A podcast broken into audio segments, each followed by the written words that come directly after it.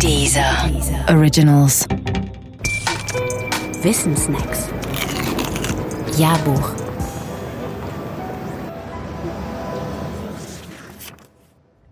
Leibniz, Voltaire und das Erdbeben von Lissabon. Als im Jahr 1755 die Erde in Lissabon bebte und etwa 50.000 Menschen den Tod fanden, da bebte auch der Glaube. Es war nicht weniger als der Glaube an einen guten Gott, an einen, der seine schützende Hand über die Menschen legt und an einen, der als Garant für die tröstenden Worte Alles wird gut einsteht. Doch nichts war mehr gut und es sollte auch nicht mehr gut werden.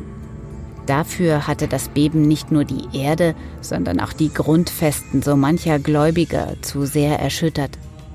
Das Beben traf nämlich ins Mark des sogenannten Theodizee-Problems.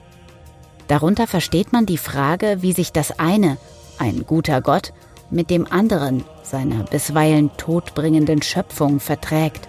In präziser Form lautet es so.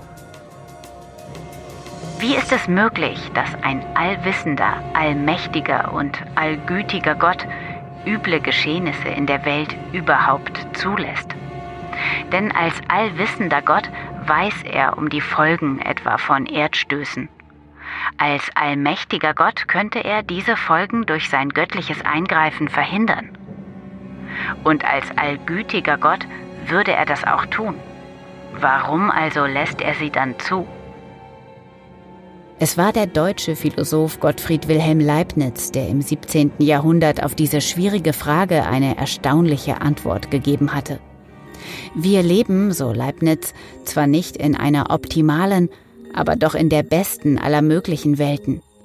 Gott hat nämlich vor der Schöpfung erst einmal alle überhaupt möglichen Welten gescannt. Und von diesen hat er schließlich die beste Wirklichkeit werden lassen. So jedenfalls Leibniz. Die Antwort von Leibniz erschien klug und hatte ihre gelehrten Anhänger.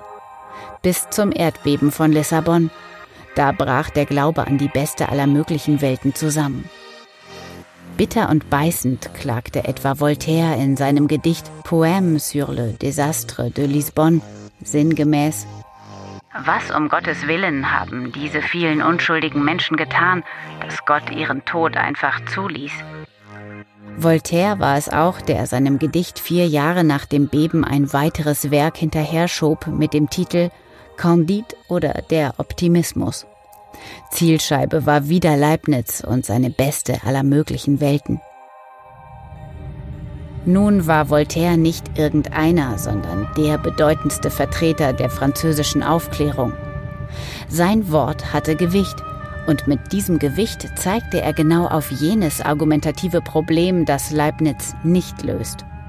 Welchen Grund gibt es dafür, dass die beste aller möglichen Welten nur eine zweitklassige Welt ist und keine erstklassige?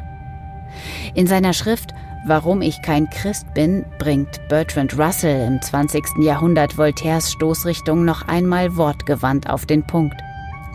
Er fragt sein Publikum, meinen Sie, wenn ihnen Allmacht und Allwissenheit und dazu Jahrmillionen gegeben wären, um ihre Welt zu vervollkommnen, dass sie dann nichts Besseres als den Ku Klux Klan oder die Faschisten hervorbringen könnten?